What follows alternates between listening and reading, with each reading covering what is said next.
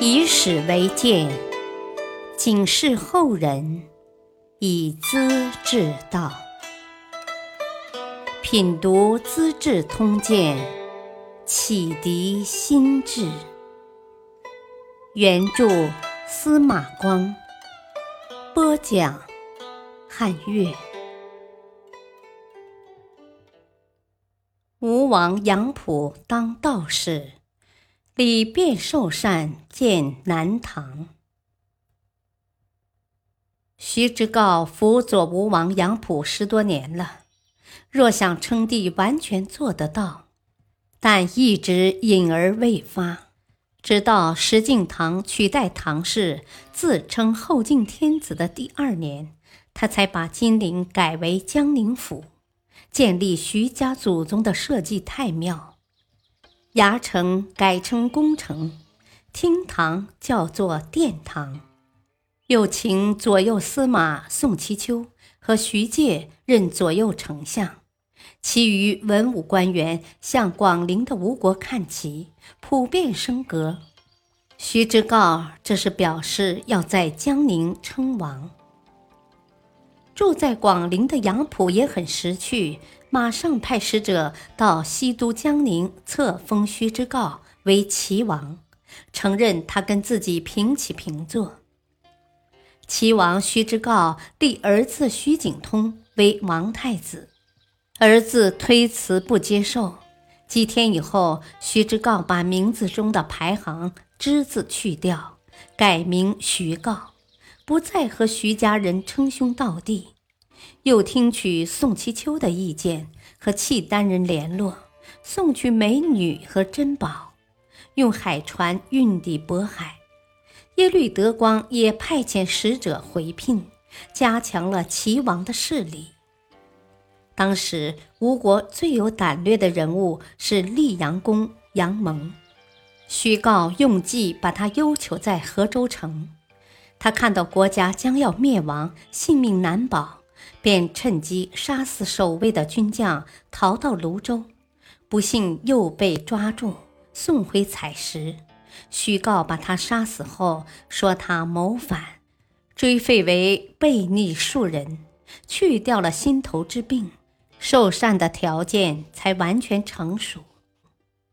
不久，吴王杨溥下诏禅位，江宁的官员都劝徐告马上接受。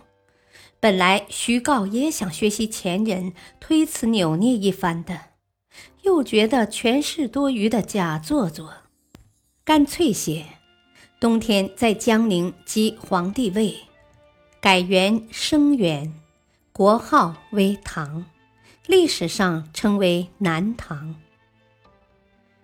徐告虽然做了皇帝，对吴王还是很尊重的。送去的表彰自称受善老臣，称吴王为让皇，表示自己的地位是杨溥让出来的。这种做法在中国历史上算得最文明了。抢了前朝的王位，不是照例杀人灭族，而是两人同时称皇帝。虚告算得不仁不义中的大仁大义了。南唐皇帝请求让皇杨溥把东都广陵的宫殿名称全部改掉，一律按道家仙境命名。让皇本来对国王的富贵尊荣不感兴趣，平素和道士来往，养成道家风度。这会儿完全接受徐告的请求，住在道宫，身穿雨衣，练习长生不老功。有时还避俗不吃饭，俨然是个仙人。徐告让儿子徐景通接替吴王的爵位，改名徐景。后来徐告恢复本姓，改名李昪。徐景也跟着改成李景，后世称他为南唐中主，是有名的诗词大家。徐告怎么改姓李呢？原来当初杨行密是淮南节度使，在海州一带抢掠，抓到一个李姓小儿，才七八岁，非常聪明，杨行密把孩子交给部将徐温抚养，取名徐知诰。长大之后，慢慢的做到吴国的宰相。现在既然当了皇帝，当然要光宗耀祖，恢复本来面目了。不久，有人向南唐皇帝献来一张毒酒的配方，意思很含蓄，要他把吴王和杨家宗族的人毒死，消除影响。堂主拒不接受，批驳道。我犯了国法，有法律，用这种手段不明不白，什么意思啊？表明的光明磊落。接着，大臣们又上书说，各处的寺院、州府、县的名称，凡有“吴”字和“杨”字的，一律改掉。判官杨四还主动要求改名“牛羊”的“羊”杨四。唯恐沾了杨家人的霉气，李景对这种现象很反感，提出意见：“我陛下取得天下，应天顺人，没有伤天害理，百姓都是心悦诚服的。阿谀讨好的小人，自作多情，做表面文章，实在无聊，万万听不得的。”堂主认为很对。过了些日子，朝臣们要给皇帝敬上尊号，什么神圣文武之类的名称，堂主不接受，说：“啊，尊号是一些空洞夸大的漂亮词儿，毫无意义呀！我不愿搞，后代子孙也不许搞。我还要说，外戚不许掌权，宦官不能干政。”定为今后的规矩。堂主把徐温的太祖庙改为义祖，另立李氏宗庙，为父母发丧祭祀。皇帝皇后身穿孝服，一连五十四天。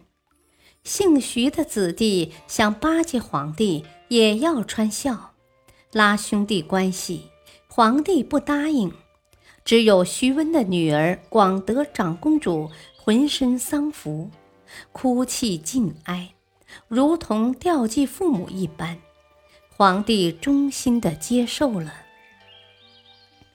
大臣们又提出，一族姓徐不姓李，应当搬去外地，不能靠近李氏宗庙。堂祖严肃地表示：“我从小是异族养大的。”若非异族对吴国有功，我怎么能取得今日的天下呢？又说：“义是什么意思呢？就是忠义和大义。人若不讲义气，伤天害理，男盗女娼，都是干得出来的。我不能做了皇帝就忘掉义父啊！”这时，让皇杨溥死了，堂主为他举行丧礼，停止正式活动二十七天，追谥为睿皇帝。杨溥也算得善始善终了。感谢收听，下期播讲楚王西周立铜柱，天策府中极豪奢。敬请收听，再会。